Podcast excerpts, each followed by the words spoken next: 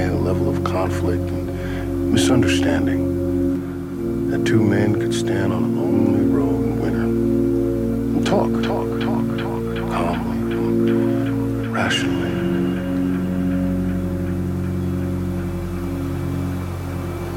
While all around them, people were losing their mind.